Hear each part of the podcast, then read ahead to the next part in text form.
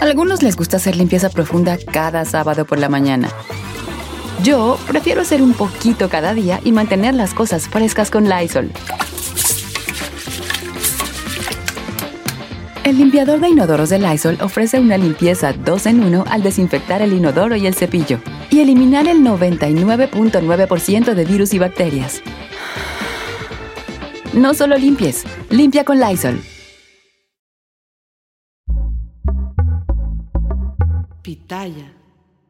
Bienvenidos, me da muchísimo gusto saludarlos. Mi nombre es Felipe Cruz. Oigan, la historia que les voy a platicar hoy está bien interesante porque resulta que, miren, a veces uno piensa y, dice uno, uy, yo tengo mis amigos desde hace 10 años. No, hombre, mis amigos los tengo desde hace 20 y seguimos siendo tan amigos. No, no, no, no, no, yo tengo amigos desde que iba a la escuela, ¿no? Decimos, oigan, pues la historia de este, par, como decimos por ahí, ¿no? La historia de este par va mucho más allá. ¿Y por qué? Porque resulta que a ellos los conocimos, por lo menos en México, los conocimos en 1992. Ellos llegaron a, a México y llegan de España, bueno, con un ritmazo, pero además de un ritmazo, con una canción que se hizo mundialmente conocida. Imagínense ustedes que ellos grabaron la canción en español más escuchada en todo el mundo, más escuchada en todo el mundo. ¿Se imaginan ese récord? Lo que ha generado, lo que ha vendido, pero también esta misma canción les ha generado problemas, les ha generado pleitos legales y bueno, han, han batallado muchísimo, muchísimo. Les hablo de un, de un dueto que son estos muchachos, que además de todo, fíjense ustedes que yo, yo creo que eh, en, el caso de, de, ellos, que el grupo o la agrupación se hacen llamar los del río, fíjense que su, su, historia es más que interesante y va más allá de lo, de lo musical. ¿Por qué? Porque resulta que estos muchachos no se conocieron hace 10 años, 20 años, 30 años, 40 años, 50 años, 60 años. Se conocieron por lo menos hace 70 años. Imagínense nada más lo que son las cosas. Estos muchachos que además, no crean ustedes que cuando nos vinieron a cantar, dale a tu cuerpo alegría, Macarena, que tu... No crean ustedes que ahí nació su éxito y su fama. No, hombre, estos señores ya eran famosos, ya tenían grandes éxitos en España, ya habían vendido miles y miles y miles y miles de discos. La Macarena vino a poner la cerecita del pastel a una carrera importantísima que incluso, fíjense ustedes que ellos, años, muchos años antes de presentar la Macarena, ya habían venido a México, ya habían hecho conciertos en México, que no eran tan famosos, que probablemente nadie nos enteramos, bueno, pues fue otro, otro boleto, pero ellos ya habían hecho giras en aquel, eh, pues hace algunos años y les fue bastante, bastante bien a estos muchachos. Bueno, fíjense ustedes que el nombre de ellos dos es Antonio Romero Monjes, uno de ellos, y el otro Rafael Ruiz Perdigones. Son los nombres de estos dos muchachos. Bueno, pues resulta que Hace algunos años, allá en España, ellos se popularizaron mucho, se hicieron muy famosos porque cantaron una canción que es una canción que se llamaba Sevilla tiene un color especial. Esta canción, de hecho, se convierte prácticamente en el himno de Sevilla, allá en España se hicieron muy famosos, muy conocidos, pero además de todo, fíjense que la mayoría de la gente que eh, vive en, diferentes provincias de allá de Sevilla los ubica perfectamente porque los dos son originarios de localidades distintas de, allá de Sevilla. Fíjense ustedes que resulta que eh, estos muchachos que al día de hoy los dos tienen 75 años, 75. Y ellos se conocieron desde que eran chiquitos, desde que eran prácticamente bebés. Fíjense que eh, Antonio y Rafael, estos, estos dos muchachos, pues nacen, como les digo, allá en España. Antonio nació en Alcalá de Guadaira, allá en Sevilla. Él nace en febrero del año 48, 1948, y Rafael nace en la localidad de dos hermanas, también allá en Sevilla, justamente, pero él en noviembre de 1947. O sea, prácticamente pues se llevan nada, ¿no? O sea, unos, meses nada más los que hay de diferencia entre ellos dos. Fíjense ustedes que ellos, viviendo ambos en Sevilla y que sus padres además se conocían, pues crecen con, con este rollo de, de ser amigos, de pues compartir absolutamente todo. Fueron creciendo y aunque cada uno hizo sus propias amistades, cada uno tenía a su propio, pues digamos como a su propio pelotón, diría don Perico, ¿no? De, de, gente, pues resulta que al final del día los dos quedaban solitos jugando y se entendían bastante, bastante bien. Bueno, resulta que cuando les llega la, la edad, por lo menos de la adolescencia, y que ya necesitaban dinerito porque además los dos entran a la adolescencia al mismo tiempo, a la edad de la punzada, a querer conocer muchachas y obviamente para eso se necesita dinerito, porque si hay que invitarlas un helado, por si hay que invitarlas un algodón de azúcar, algo lo que sea, pues obviamente se necesita dinerito. Bueno, pues resulta que Antonio comienza a trabajar en una zapatería y él, Antonio, era el que le medía los zapatos a las señoras, los tacones a las señoritas y bueno, él feliz de la vida, ¿no? Encantado. Y a unos metros de donde estaba esa zapatería trabajaba Rafael, su amigo, y él vendía helados. Bueno, pues resulta que las mamás de estos dos muchachos eran mujeres muy educadas, muy, muy, muy educadas, muy conservadoras. Eran personas que aparte eran muy respetadas ahí en Sevilla. Y obviamente a sus hijos, cada uno por su lado, les enseñaron esta, pues esta forma de, de comportamiento, ¿no? De ser muy educados, de ser muy respetuosos con la gente, de saludar a todo mundo. Ese tipo de educación que hoy difícilmente la vemos. Y no es que no la haya, pero cada vez llama más la atención cuando un jovencito o una jovencita pasamos junto a ellos y nos dicen buenos días, señor, buenos días, señora. Ah, caramba, dice uno, órale, qué bonita educación le, deben haber dado a sus padres, porque ya no se usa, ya es algo como de los viejitos. En cambio, para, para ellos era de lo más común ser respetuosos, ser amables, ser educados, muy limpios, muy bien vestiditos. Bueno, eran unos muñequitos estos dos muchachos.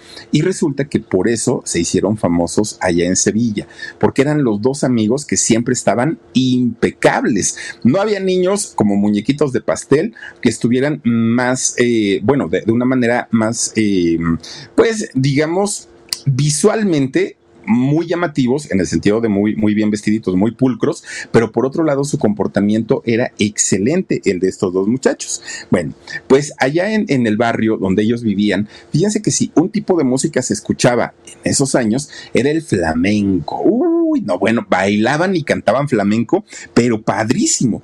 Y obviamente los dos aprendieron tanto a bailarlo, pero también a cantarlo. Y es que el flamenco, pues imagínense que no debe ser nada fácil, es pura interpretación, más que voz, el flamenco es interpretación. Y entonces ellos aprendieron los dos claro, siendo muy jovencitos, también tenían pues las inquietudes que tiene cualquier otro jovencito, ¿no? Querer salir a conocer chicas, eh, ir de pronto a un billar, ir de pronto a jugar futbolito, que eh, eran los juegos que había en aquellos años.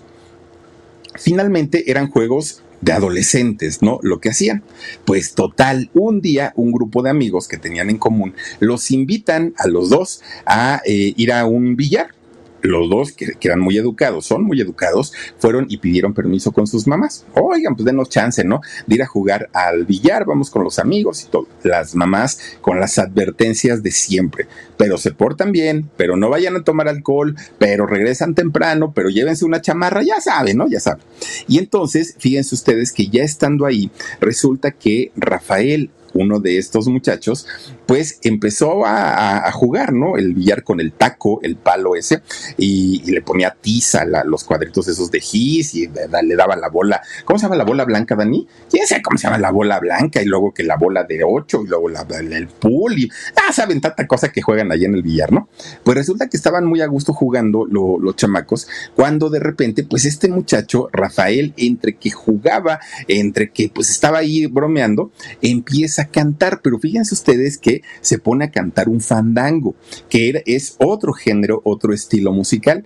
Y él estaba tarareando su fandango, estaba ahí muy, muy a gusto, cuando de repente Antonio, su gran amigo, le hace segunda. Oigan, pero estaban bien jovencitos, bien, bien, bien jovencitos. Le hace segunda y sin darse cuenta, bueno, todos los demás ya ni estaban jugando, ya todos los demás estaban por acá, miren, con, con las castañuelas y ya estaban ahí bailando y, y bueno, divirtiéndose, pero de lo lindo y de lo bonito. Resulta que termina de cantar, que ni se dieron cuenta ellos lo que estaban provocando. Terminan de cantar el fandango y en ese momento todo todos les aplaudieron, todos, todos, todos, todos, todos, ¿no? Y ellos se quedaron así de, hoy, pero ¿y ahora qué les pasó? Pues, ¿cómo que qué nos pasó? Que no se dan cuenta lo que acaban de hacer. Eso fue muy bonito, nos contagiaron, oigan, chamacos, felicidades, qué bien cantan pues gracias, dijeron ellos, ¿no? Pues así como que no se la creían, pero dijeron, bueno, pues está bien. Pero resulta que lo que no sabían es que ese día ahí en el billar, pues echándose un bicho, ¿no? Como le llaman, estaba, estaban ahí en el bicho eh, otro grupo de amigos que no era de los que con, con los que iban ellos. Bueno, pues resulta que ahí había un muchacho de nombre Juan Reina. Este señor, Juan Reina, pues estaba escuchando cantar a estos muchachos, a Rafael y Antonio, estaba, los estaba escuchando. Y resulta que se sacó mucho de onda porque para aquel momento Rafael y Antonio tan solo tenían 14 años, estaban muy, muy, muy jovencitos. Entonces, este muchacho llamado Juan, eh, Juan Reina se les acerca y les dice, oigan, fíjense ustedes que eh, cantan muy bonito, los quiero felicitar. Ah, gracias, no, pues ellos así como, como que sin nada. Y les dijo, es que, ¿qué creen? Fíjense que yo tengo un amigo que trabaja en la radio. Él es locutor de la radio de Sevilla.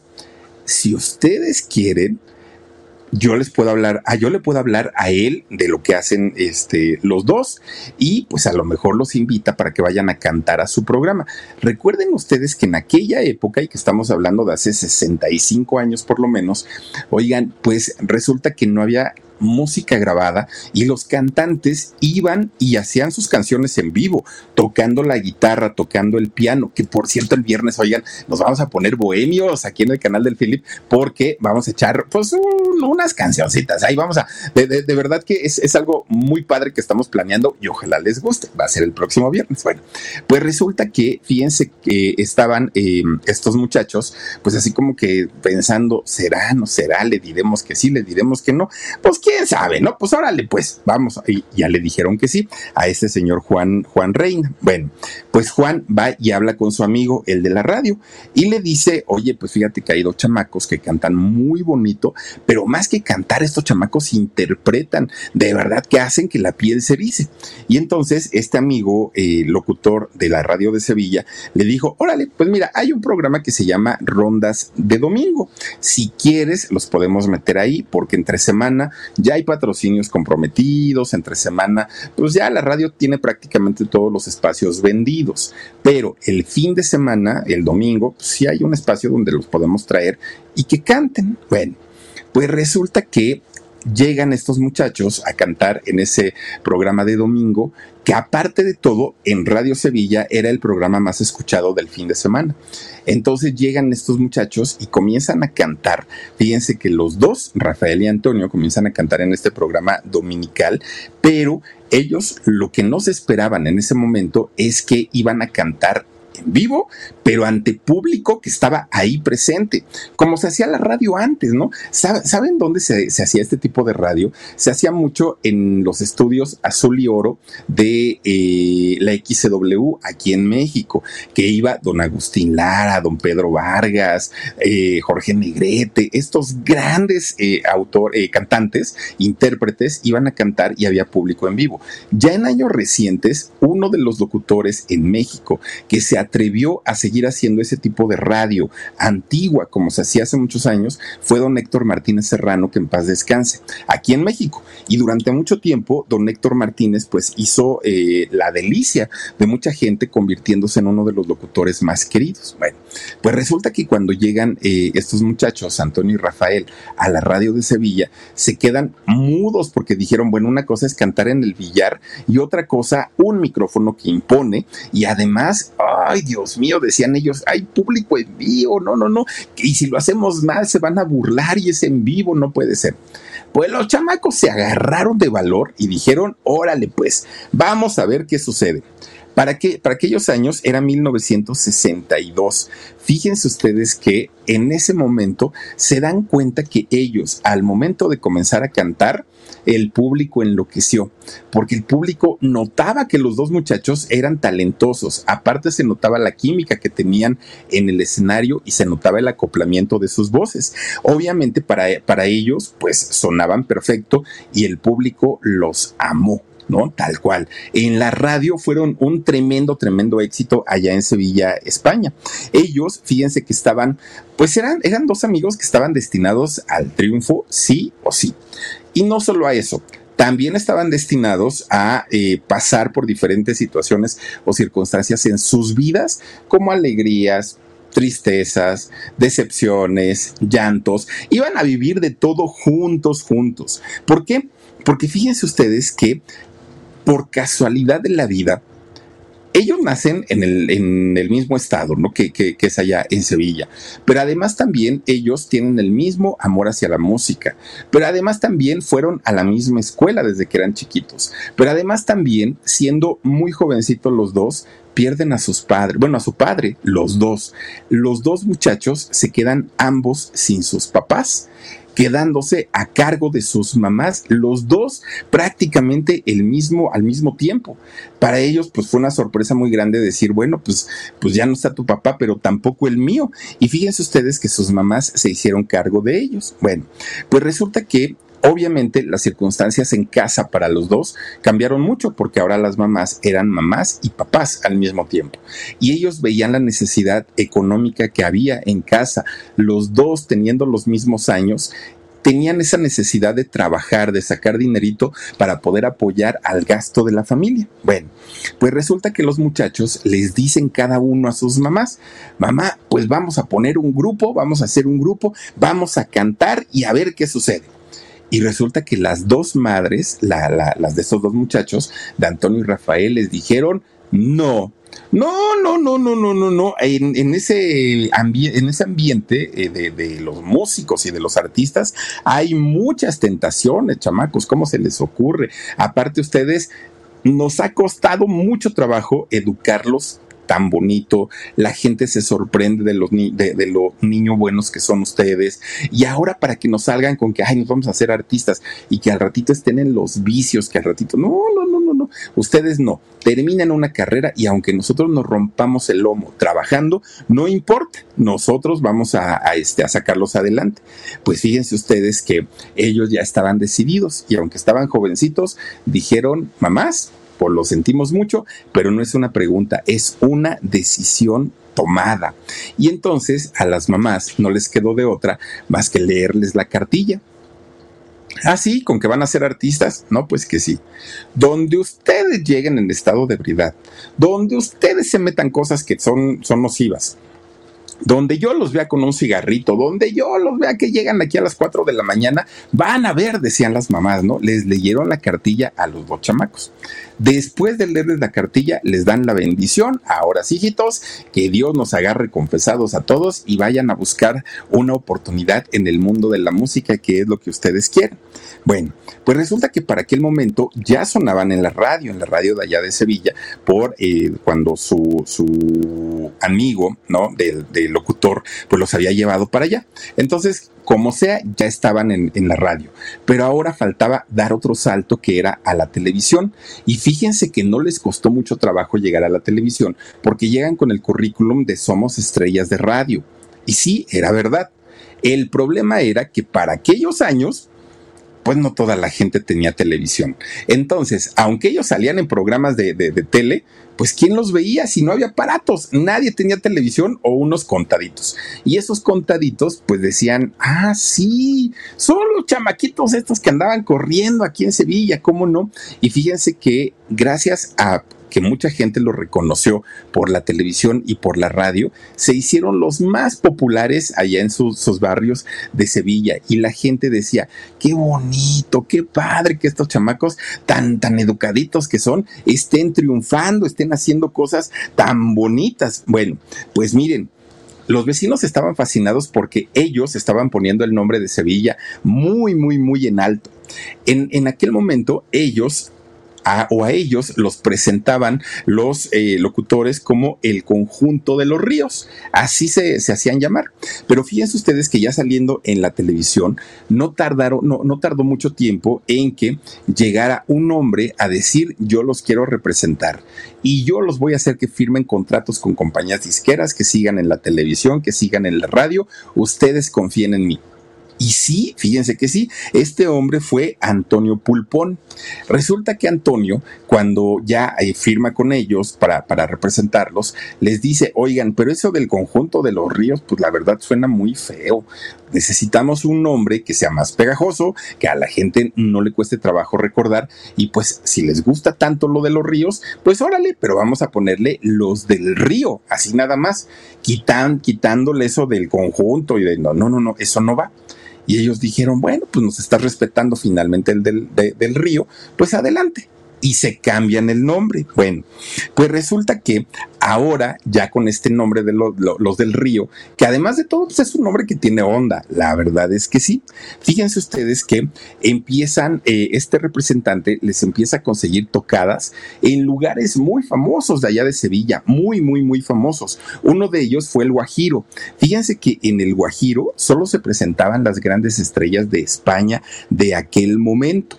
Fíjense que la gran mayoría de las estrellas que llegaban a pisar este lugar, pues eran porque ya estaban consolidados y los del río llegaron a tocar allá, ¿no? En, este sitio del Guajiro. Bueno, ellos estaban felices porque además lo que ellos tanto anhelaban y buscaban, que era ayudar a sus mamás con los gastos, ya lo podían hacer.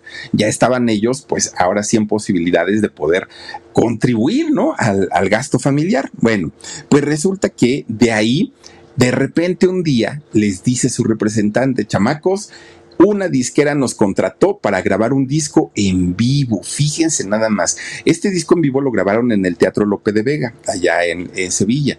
El disco, de, de, hecho, fue de los que les llamaban EPs en aquel, en aquel momento. grabaron solamente cuatro temas, pero con esos cuatro temas, bueno, se fueron al cielo allá en Sevilla. Eran los hijos distinguidos de allá de Sevilla, ¿no? Porque además, siempre que salían a cantar, salían con su trajecito, su moñito, bien peinaditos, bueno, ellos impecables, ¿no? Los chamacos del río y les empieza a ir bastante, bastante bien. Bueno, ya estando en una línea de, de ser artistas, por lo menos ahí en Sevilla, fíjense que llegaron a competir con los grandes de aquella época en España. Y hablamos desde un Manolo Caracol, gran artista español, María Jiménez o la mismísima Rocío Jurado.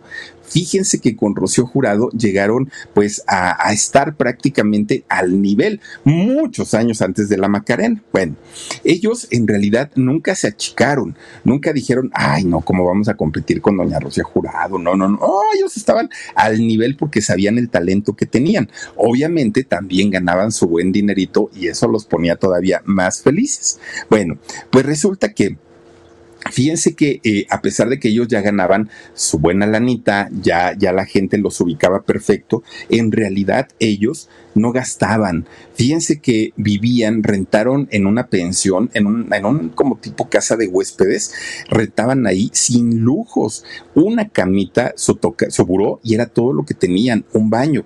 No gastaban en comidas, trataban siempre como de comer en lugares muy económicos y todo el mundo les decía, oigan chamacos, pues si ya están ganando bien, ¿por qué caramba no, no, pues tienen lujos como lo tienen la mayoría de los artistas. Pero ¿saben por qué no, por qué no gastaban? Porque todo lo que ellos ganaban se los enviaban íntegro a sus familias, a sus madres, porque ellos recordaban perfectamente la situación por la que las señoras estaban pasando. Entonces, pues ellos estaban muy agradecidos con sus mamás que les hubieran permitido eh, estar en esta carrera. De repente un día su representante les dice, a ver, chamacos, ya llegamos al punto en el que la mismísima Hispavox, que es una de las compañías españolas más grande, compañía discográfica, bueno, los contrató. Fíjense que los firmó y estos muchachos a partir de hoy, de, ese momento, se fueron al cielo. Con Hispavox grabaron su segundo disco, que además pues fue un, un trancazo, ¿no? Igual que el primero, el que fue en vivo.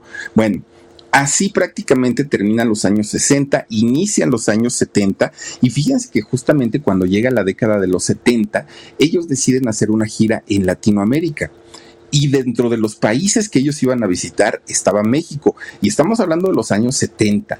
Ellos llegan justamente aquí, a México.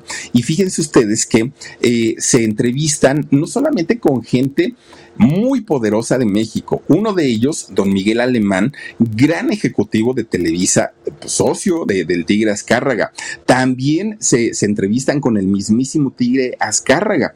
Y fíjense ustedes que eh, los llegan a presentar en programas de Televisa pero como en México pues ninguna de sus canciones había sido éxito hasta ese momento, pues todo el mundo decía, pues quién sabe, ¿no? Pues ser un artistas que vienen ahí de repente y ya luego se van, no tuvieron ese impacto que ellos buscaban tener en México y sobre todo porque sabían que México es la plataforma ideal para hacer una carrera internacional. No logran hacer carrera ellos, pero de que vinieron, vinieron, cantaron, también cantaron. Bueno, pues resulta que estuvieron un tiempo aquí y después regresan a España. Cuando llegan a España, oigan, fíjense que eh, comienzan a trabajar en diferentes centros nocturnos, diferentes lugares, eh, como uno de ellos allá en Sevilla se llama el, el Caripén. Resulta que en este lugar, en el Capirem, era muy conocido porque ahí se presentaban nada más ni nada menos que la faraona, oigan, doña Lola Flores, era una de las estrellas de este lugar. Y fíjense ustedes que ahí, gracias a, que se presentaban y veían el espectáculo constantemente de Doña Lola Flores, ella se convierte en su gran amiga y además les enseñaba pasos de baile a estos muchachos. Suéltense, chamacos, no sean tiesos como el Philip. Ustedes háganle y bailenle y súbanle y bájenle. Y se hicieron grandes, grandes, grandes amigos. Bueno, pues resulta que ya por ahí de los, de, de mediados de los años 70, fíjense ustedes que el grupo estaba en su mejor momento, pero además no había egos porque eran en realidad grandes amigos. Bueno, eran prácticamente hermanos. Entonces, no había egos, no había envidias, no había de que tú ganas más, yo gano menos, de, que quién es la estrella, quién es el protagonista. No existía, ellos no lo conocieron, a diferencia de muchos otros grupos. Y eso favoreció a que la fama y el, éxito de, los del río comenzara a subir, a subir, a subir de una manera tremenda, tremenda. Fíjense ustedes que ellos en, aquella época eran tan grandes amigos que se hicieron eh, pues de, de gente muy conocida que los invitaba a sus fiestas para que cantaran, entre toreros, políticos, empresarios, deportistas. Bueno, imagínense que hasta la realeza los llegaba a buscar para que fueran a amenizar sus fiestas. Y hablamos, por ejemplo, del príncipe Juan Carlos, entre ellos, del rey eh, Hussein de Jordania y eh, también de, gente, pues que pertenecía al, al abolengo, ¿no? Bueno, imagínense nada más para ellos lo que significaba cantar ante esos círculos sociales, bueno, era algo fabuloso. Ellos compartían absolutamente todo, todo, todo compartían todo que de repente, fíjense que uno de ellos comienza a tener novia. Y el otro dijo, ah, no, pues si tú tienes novia, porque yo no? Yo también puedo. Ah, pues de novia, pues yo cuál es el problema todo bien, los dos empiezan eh, a noviar. Resulta que de repente uno de ellos le dice al otro, pues yo ya me voy a casar. No, ¿cómo crees? Sí, ya me voy a casar. Pues yo ya estoy bien enamorado. Ah, bueno, pues si tú te casas, también yo me caso. Imagínense nada más.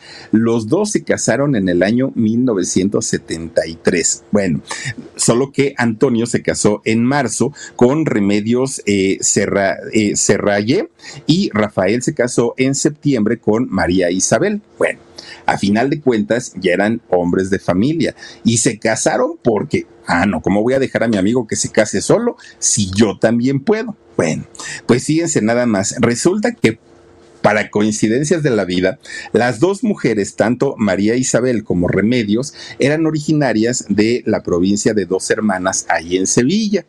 Claro, mismo lugar de donde eh, había nacido uno de ellos. Además, para los dos estas chicas eran sus primeras novias y para los dos fueron sus primeras esposas y las últimas. Hasta el día de hoy siguen junto con ellas. Bueno, pues fíjense cómo, cómo van compartiendo todo, todo, todo, todo, todo, ¿no?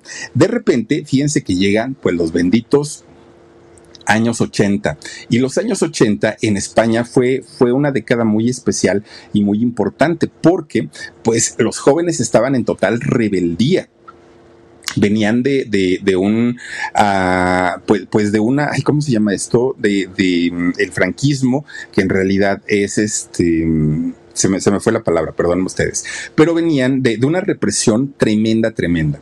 Y entonces, cuando llega la década de los ochentas, sale, ¿no? La liberación sexual, grupos eh, de, de música, sobre todo pintores, escultores, músicos, el arte explota a más no poder. Se, se arman eh, grupos con temáticas de canciones que nunca habían sonado, que nunca se habían escuchado, de rebeldía, con malas palabras. Estaban finalmente conociendo la libertad allá en España en esta década de los ochentas. Bueno, pues mientras la revolución juvenil estaba a todo lo que da, los millonarios, los ricos de allá de España decían, ay no, yo no voy a traer a mi fiesta a los hombres, que son bien groseros, pues si se la pasan diciendo sufre mamón, no, no, no, no, no, yo no los voy a traer.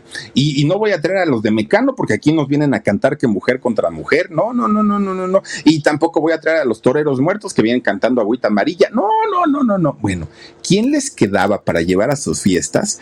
Obviamente a los del río, que los del río pues cantaban otro tipo de música y que finalmente pues era música mucho más tranquilita y además pues era eh, flamenco que es muy muy muy bonito. Fíjense que ellos se convierten en los grupos favoritos de la realeza. De hecho, en muchas fiestas de Doña Rocío Jurado, ¡ay qué vocerrón de esta mujer! Eh, en, en sus grandes fiestas invitaba siempre a los del río y ellos iban y amenizaban. Bueno, ¿se acuerdan ustedes de la duquesa de Alba? Esta mujer que ya era mayor y traía pues un un chamaco, un jovencito de novio, pero ella muy feliz de la vida, ¿no? La, la duquesa de Alba. A ver si tienes alguna imagen de ella, Omarcito, para recordarla con su novio. Oigan, pues ella que pertenecía a la realeza, pues fíjense ustedes que la duquesa de Alba contrataba a los del río para que le fueran a bailar, para que estuvieran con, con ella y amenizaran sus grandes fiestas con invitados muy importantes, la duquesa de Alba. Bueno, pues resulta que llega el año de 1992 y en ese año hubo una Expo Universal allá en Sevilla. Y fíjense ustedes que es cuando ellos graban una canción, los del río. ahí está la duquesa de Alba, miren, pues creo que el que va al lado es su novio, creo, fíjense, y no crean que el de adelante, el que va del lado eh, derecho, ahí, creo que ese, era el novio. No, pues digo, la señora pues, se la pasó muy a gusto, pues había dinerito para pagar. Pues fíjense ustedes que es cuando canta, eh, cuando cantan un tema eh, que se llama Sevilla tiene un color especial. Dice, los de adelante son los del río y el otro es su prometido. Gracias, Omar. Ay, sí es cierto. A ver, Omar, si te vuelve a poner, por favor.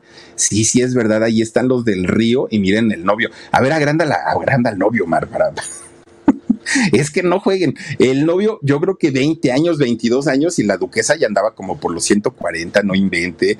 Oigan, pero pues tenía dinerito, pues miren si, si tenía para pagar, pues como la Gigi, ¿no? Pues, ¿Cuál es el problema? Pues que, que contrate.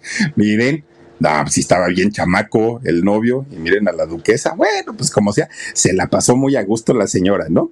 Bueno, pues trabajo no les faltaba, ¿eh? A los del río, ellos cantaban, ellos bailaban, estaban, pero fíjense ustedes que al paso del tiempo, como ya eran padres de familia, pues obviamente la vida ya no era igual, ya no era como cuando estaban solteritos, y entonces que ya se, ya se habían convertido en padres, que aparte ahí viene otra. Fíjense ustedes que cuando eh, nacen los hijos de Rafael, pues el otro dijo, ah, no, no, no, no, no, no, no, nada más tú vas a poder ser papá, yo también puedo. Cuatro hijos, uno, cuatro hijos el otro. Bueno, pues que iban echando competencia los del río, así se la llevan. Bueno, pues resulta que los muchachos, los hijos de ambos, claro que les reclamaron y les reclamaron muy feo. ¿Para qué se casan y para qué tienen hijos si no van a, estar con ellos?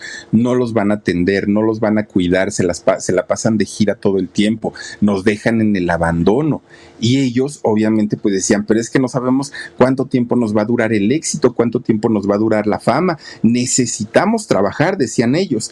Pero fíjense ustedes que pues los muchachos sí estaban muy, muy, muy enojados. De hecho, los que no se molestaban tanto eran los hijos de Rafael y eso porque los muchachos siguieron sus pasos en el mundo artístico. De hecho, Rafael Jr. es actualmente quien les maneja la carrera, es el manager y lleva todas las cosas legales de ellos los hijos de Rafael reclamaron menos, pero los de Antonio, oigan, ellos sí se le pusieron muy, muy, muy al brinco. Bueno, pues miren, finalmente eh, ellos una, se hicieron como una familia entre ellos dos tanto que entre los muchachos, los hijos de los dos, se dicen primos, les dicen tíos uno al otro, o sea, es una familia a final de cuentas, y las esposas también se llevan muy bien. Bueno, pues hasta ahí digamos que todo está... Eh, muy bien, ¿no? Ellos sabían que tenían éxito, ellos sabían que no les estaba yendo mal en la vida, pero necesitaban algo que los inmortalizara, necesitaban algo con lo que fueran recordados aún después de que ellos ya no estuvieran en esta tierra. Y resulta que eso ocurrió en el año 1990. Bueno, no en el 90, en la década de los 90 más bien.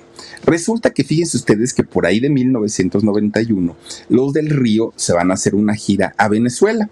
Y entonces, estando ahí en Venezuela, pues comienzan a hacer conciertos, comienzan a ir a diferentes fiestas, sobre todo porque ellos tenían la fama de amenizar este tipo de fiestas para gente muy rica. Resulta que los contrata allá en Venezuela un empresario de mucho dinero, mucho llamado Gustavo Cisneros. Bueno, su fiesta era muy exclusiva, muy, muy, muy exclusiva de este señor. Tanto que fíjense que en esta fiesta estuvo presente quien, quien era presidente de allá de, Venezuela en aquellos años, Andrés Pérez. Bueno, pues estaban muy felices, muy contentos. Resulta que los del río iban a, cantar, iban a amenizar, todo estaba perfecto. De repente, fíjense que ya termina el, show de ellos, la gente ya estaba como muy servidita, la gente ya estaba así como muy, muy a gusto, y de repente, fíjense ustedes, que eh, los del río pues estaban así como que em, entre platicando ellos, cuando ponen una canción el DJ pone una canción X, una canción normal, y de repente, así de, de, lo lejos, así como que tapada por, por las luces y todo lo que había de colores, ven la silueta de una sirena literalmente, una muchacha con una cinturita y con unas curvas que bueno, los dos se quedaron tirando baba. Y esta mujer entra bailando de una manera tan seductora, moviéndose de una manera tan cadenciosa que los dos se quedaron de a seis. Y esta chica iba caminando directamente a ellos. Fíjense, esta muchacha era una bailarina, obviamente, ¿no? A eso se dedicaba. De hecho, había sido contratada también pues para hacer el atractivo visual ahí en esta fiesta. Pero resulta que como ella había visto que ellos habían eh, subido y dado show y todo, pues dijo, pues han de ser artistas. Entonces ella llega bailando, pero de una manera tan, tan, tan sugerente. Y resulta que esta chica llamada Diana Patricia Cubillán Herrera se empieza les empieza a bailar sexy a los dos. Ah, no, no, no fue nada más a Antonio, no fue nada más a Rafael, a los dos. Pero fíjense ustedes que Antonio es el que de repente comienza a improvisarle unas palabras a esta muchacha, porque además esta muchacha, pues como que se le repegaba mucho. Y fíjense nada más, para poder, según él, eh, agradecerle este detalle, comienza a decirle, dale a tu cuerpo alegría, Magdalena, que tu cuerpo es para darle alegría y cosa buena. Bueno, empieza él, porque aparte tenían el micrófono, empieza a darle así y bueno, la, la muchacha más todavía, ¿no? Eh, seduciendo a los dos. En ese momento, fíjense ustedes que Antonio supo perfectamente que eso lo podía convertir en una canción termina la fiesta. Se van para el hotel y durante el trayecto para el hotel van, piense y piense y piense, tenemos que modificarla, tenemos que hacer algo, pero esta, esto tiene que ser una canción, dijeron. Llegan al hotel, ni siquiera podían dormir. Y entonces comienza eh, este Antonio, pues a tratar de decir cómo le ponemos. Pero en esos años a eh, Emanuel, el artista mexicano, había sacado una canción que se llama Magdalena. No sé si ustedes la ubican. Bueno, esa canción que fue muy exitosa de, Emanuel ya existía. Entonces había una canción con el nombre de Magdalena y dijeron, mm, dale a tu cuerpo alegría Magdalena, pues como que no. Pero aparte de todo, dijeron, a ver, en Sevilla, en España, somos muy devotos de la Virgen de la Macarena. Pero además, eh, una de las hijas de Antonio lleva ese nombre, Macarena. Entonces le cambian el Magdalena por Macarena y comienzan a escribir, que de hecho la canción dice lo mismo, lo mismito se repite como 800 veces durante la canción. Pues fíjense nada más, la canción se convierte en tremendo, tremendo, tremendo éxito. Fíjense que solamente la canción de la Macarena ha vendido cerca de 100 millones de copias de discos.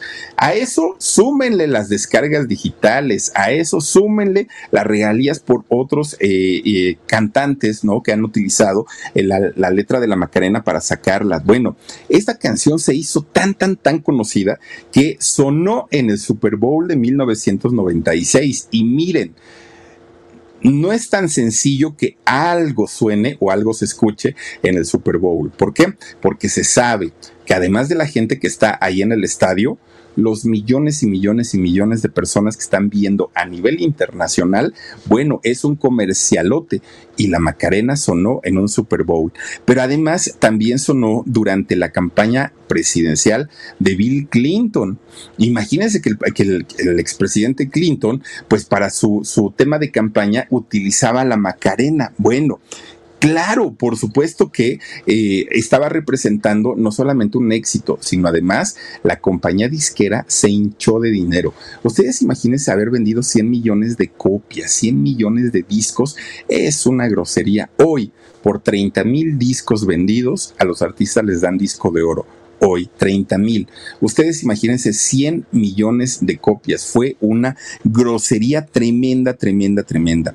Ahora, fíjense ustedes que eh, esta mujer, la bailarina venezolana, cuando se da cuenta del éxito, porque además ella supo que había sido la, la, la musa para, para esta canción, busca eh, a Rafael y le dice, oye Rafael, necesito pues que me apoyen, no sean gachos, compartan una mochadita, ¿no? De lo de la Macarena, ¿qué tanto es tantito? Y le dijo este Rafael, esa canción la compuso mi hermano Antonio y pues no, no te podemos dar nada porque este, la canción es de nosotros, que ni era de él, fíjense nada más, y no le dieron nada a esta pobre Macarena. Bueno, pues resulta que con todo y todo, la Macarena aprovechó su, su momento allá en Venezuela y fíjense que pidió un prestamito y puso su escuela de baile. Muy, mucho prestigio, por cierto. Y eh, mucha gente quería ir, ¿no? Para conocerla y aparte para tomar clases con ella porque decía, no, pues si fue capaz de inspirar una canción tan exitosa es porque de verdad debe bailar bastante, bastante bien la Macarena. Bueno, pues miren nada más, resulta que cuando la disquera vio todo lo que estaban generando, todo lo que estaban vendiendo, dijeron, ah, pero esto nada más es en el mercado latino, porque la canción se grabó en español. ¿Y qué pasaría si la grabamos en inglés? Dijeron ellos, ¿no? Pero no con ellos, no con los del río. Vamos a contratar a una chica, vamos a contratar a un DJ y vamos a sacar la versión de la Macarena, pero en inglés. Y resulta que fíjense que lo hicieron contratan a este DJ, contratan a esta chica y fíjense ustedes que llegan a un acuerdo económico la DJ, el DJ y la chica firman ese contrato. Pero cuando vieron el tremendo éxito que tuvo esa canción también en, inglés, dijeron ellos, ah, no, pues nos pagaron bien poquito, no, denos más, más dinerito. La disquera se protegió con su contrato. Pues ahí van estos chamacos a poner una denuncia. Fíjense que todo llegó ante los tribunales, porque decían los, el DJ y la chica decían, es que hay mucho dinero para repartir, porque todos se lo quieren quedar ellos. Nosotros somos también los que pues participamos ahí, pero se aventaron un pleitazazazazo de años, obviamente la disquera sabía perfectamente que tenía las de ganar. Bueno, pues, pues resulta que de, después de esto la gente decía, a ver, Está bien que a estos muchachos, los de Estados Unidos, no les hayan pagado más porque ellos aceptaron ese contrato. Pero ¿por qué a la bailarina, a Diana Patricia, la venezolana, tampoco la ayudaron? Porque si, si sí tenían la posibilidad de hacerlo con tanto dinero que ganaron, ¿por qué no lo hicieron? Y fíjense que desde ahí como que la gente empezó a tenerle cierto recelo a los del río, porque decían, es que cuando una persona no es agradecida, pues no está padre, porque además esta muchacha, pues quieran que no, inspiró y solamente como agradecimiento, pues ahí te va un bono, ¿no? Por todo lo que ganamos y por todo lo que, lo, lo que generamos. Ahora, en donde sí, es que fíjense ustedes que Antonio, que fue quien escribió la, la canción, él pudo haber registrado la canción como propia y que todas las regalías fueran para él. Pero fíjense que tenía tantos años de conocer a, a su amigo Rafael que la registró con el nombre compartido, es decir, compartió la canción de la Macarena con, con su gran amigo. Bueno, esta canción, nada más para que nos demos una idea de lo que ha generado alrededor del mundo, según, según lo que dice la Sociedad General de Autores y Editores, a nivel internacional existen 4.700 versiones de la Macarena con variantes en el nombre, con variantes en el ritmo, con variantes en lo que quieran, pero basadas en la canción y en la historia de la Macarena. Y de esas 4.700 eh, versiones que hay, obviamente se generan regalías, se generan derechos de autor, pero además las reproducciones en YouTube, pero además las descargas en eh, plataformas digitales de, de, música en streaming como Amazon eh, Music, eh, este, ¿cómo se llama? Spotify, todas estas plataformas, obviamente también le cobran a la gente para descargar estas canciones. Bueno, ha sido un una grosería de dinero lo que han ganado solamente con una canción. Esta canción que ya tiene más de 30 años que se grabó y que se niega definitivamente a irse o se niega a morir. Fíjense que hay una, una leyenda urbana, yo no sé qué tan real sea, pero durante mucho tiempo se, se decía que estaban trabajando en la versión de la Macarena cantada por Michael Jackson. Eso se llegó a decir, si fue, si no fue, miren, la verdad no lo sé, pero dicen que sí. Bueno, Resulta que, hablando en cuestiones económicas, desde el día que se estrenó la Macarena hasta el día de hoy, se calcula solamente por la venta de discos, solamente eh, un, un, aproximado de 60 millones de euros, solamente en la venta de discos. Bueno, ahora, todo lo que se ha generado a través de lo nuevo, que es de lo digital, no todo ese dinero ha caído en manos de los del río, no, porque hay tres disqueras que se están peleando los derechos. En este caso están Sony Music, Universal Music y Warner Music. Las tres dicen, no es que ellos en algún momento firmaron con nosotros y cuando firmaron estaba esa canción de moda y bueno, se pelean por, por el dinero.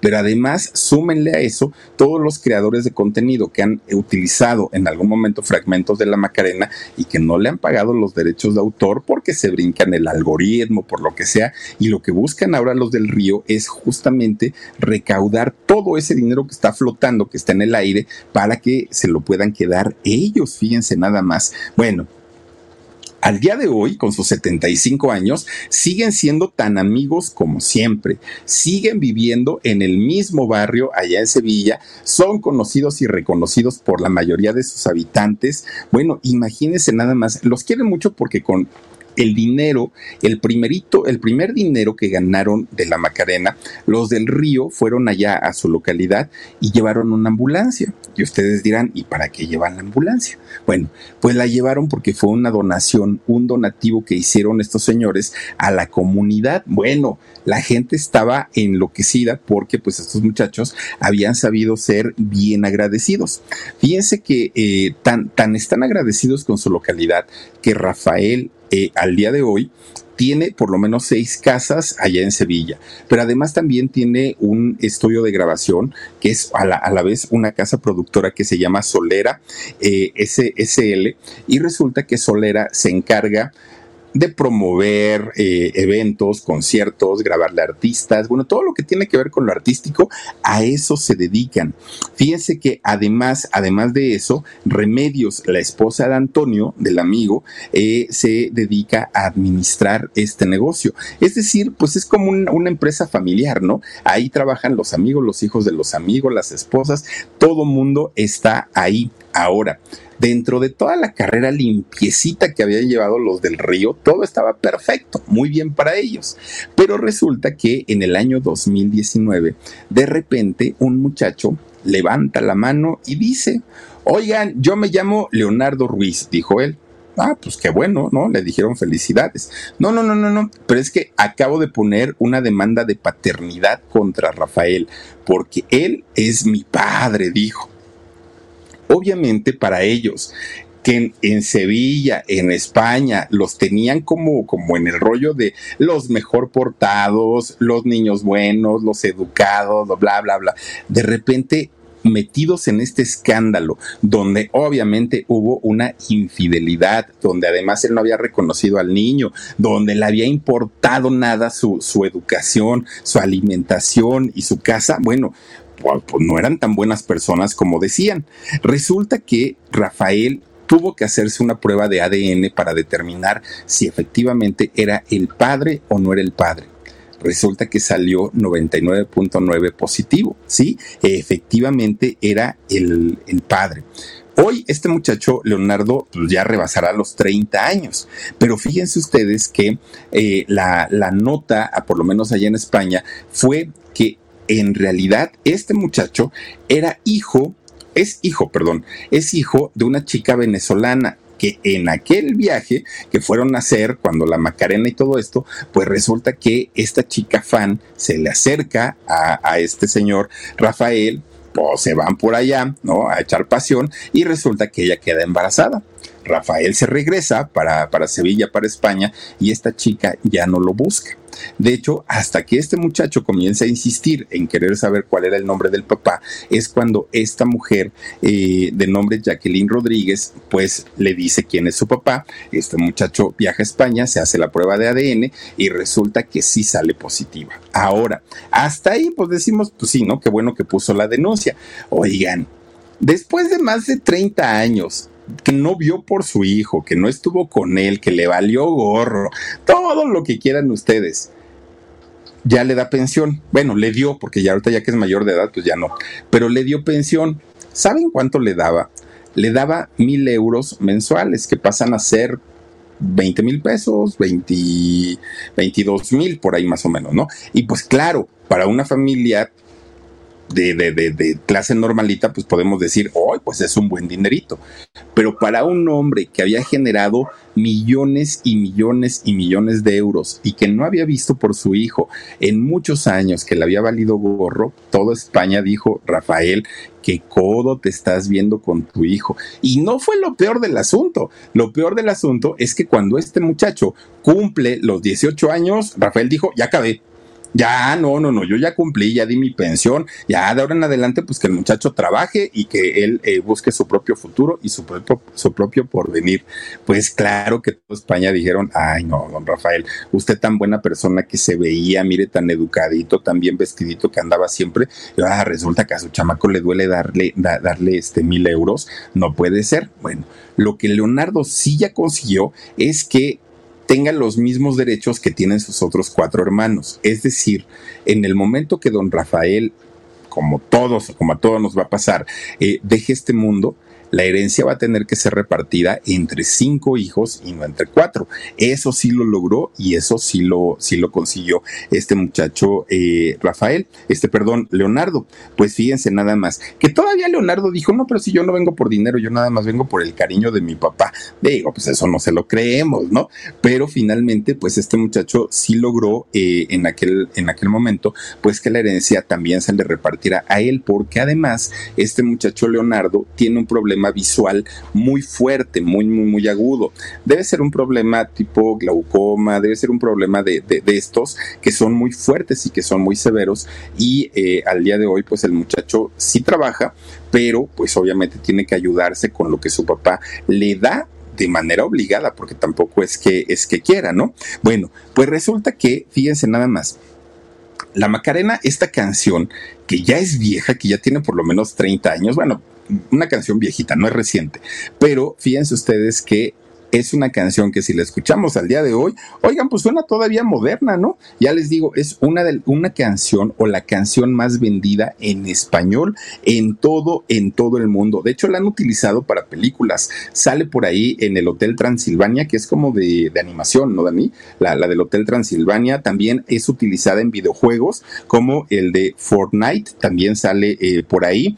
Y eh, bueno, pues la Macarena sigue siendo utilizada para cantidad y cantidad de cosas Ahora, la Macarena no es lo único que han hecho los del Río, fíjense nada más. Tienen ellos 57 años de carrera y más de 40 discos grabados. Estamos hablando de un grupo muy exitoso. 250 discos de oro han ganado en toda su carrera y 120 discos de platino. Con, su con sus 75 años de vida, estos señores, oigan, pues todavía dicen que no se quieren retirar y quieren seguir cantando la Macarena todavía hasta el día de hoy. Y pues bueno, ahí está la historia de los del río. Oigan, pues como les decía yo, fíjense, amigos desde chiquitos y ¿quién diría? Miren nada más con 75 años y ahí están todavía juntos para que vean cómo las amistades sí pueden ser duraderas, muy, muy, muy duraderas los buenos amigos. Pero pues sí, tuvieron ahí también sus cosas negativas los del río, como no querer ayudar a la misma Macarena, pues como lo del hijo, en fin y, tanta fama que tenían de niños buenos. Pero bueno, vámonos porque tenemos alarido en un ratito, oigan, a las 11 de la noche. Guadalupe Antonio Gutiérrez dice, buenas y calurosas noches, mi Philip, hasta mañana. Besitos, Lupita, te mando un beso también muy, muy, muy fuerte. Gracias a Vivi Quintanar Flores, dice, sale en Shake solo el baile. Ah, fíjate, fíjate, mi Vivi. No, pues ya les digo que sí salen varias películas. Ana Sarmiento. Hola, Philip, saluditos desde Cuenca, Ecuador. Felicidades, lindo programa. Gracias, Ana Sarmiento. Guadalupe Ramírez dice, pocas amistades duran tanto tiempo son muy poquitas, muy, muy, muy poquitas y sobre todo pues amistades sinceras. Luz Morales dice, bella amistad y linda historia. Gracias por la información. A ti, Luz Morales, te mando un beso fuerte. Gracias a King Boyur. Dice, saludos, Philip, buenas noches. Estuve tratando de mandarles mensajes al chat, pero no salían mis mensajes les mandé un demo de un videojuego de En Shock a su correo. No sé si ya llegó, me leen. Claro, King, yo le voy a decir a Jorgito que lo revisa mañana. Y con todo cariño, eh, también a la productora le voy a avisar para que sepa. Oigan, por cierto, ayer eh, nos estaban pidiendo el dato del doctor de, Jorgito, el, médico eh, de, de la columna vertebral. No lo pudimos poner, pero sí tenemos el dato, ¿verdad, Marcito? Sí lo tenemos por aquí para este quien nos, quien nos pidió. Ahí está, miren, es el doctor, ahí, perdón, Antoine Lacayo Simón. Ahí está, ese es su Instagram. Ahí están sus números de teléfono por si desean ustedes contactarlo. Ese es el, doctor de, que está atendiendo ahorita a Jorgito por lo de su coxis y él está en Puebla. Así es que si, si gustan eh, verlo, consultarlo, pues ahí está el dato del doctor. Ay, ay, ay, ay, ay, ay, Omar. Ahí poniéndonos sus imágenes del Instagram. No, no, no, Omar, porque hoy me humilló el Jorge con eso. No, no, no, ya, ya, ya, ya, quítalo. Oigan, pues nos vemos en un ratito en nuestro eh, alarido. Ojalá nos acompañen 11 de la noche. Cuídense mucho, les mando besos. Mañana 2 de la tarde, programa en shock. Y a las 10 y media, no es cierto, 9 y media de la noche, eh, hora de la Ciudad de México, aquí en el canal del Philip. Cuídense mucho. Besitos. Adiós.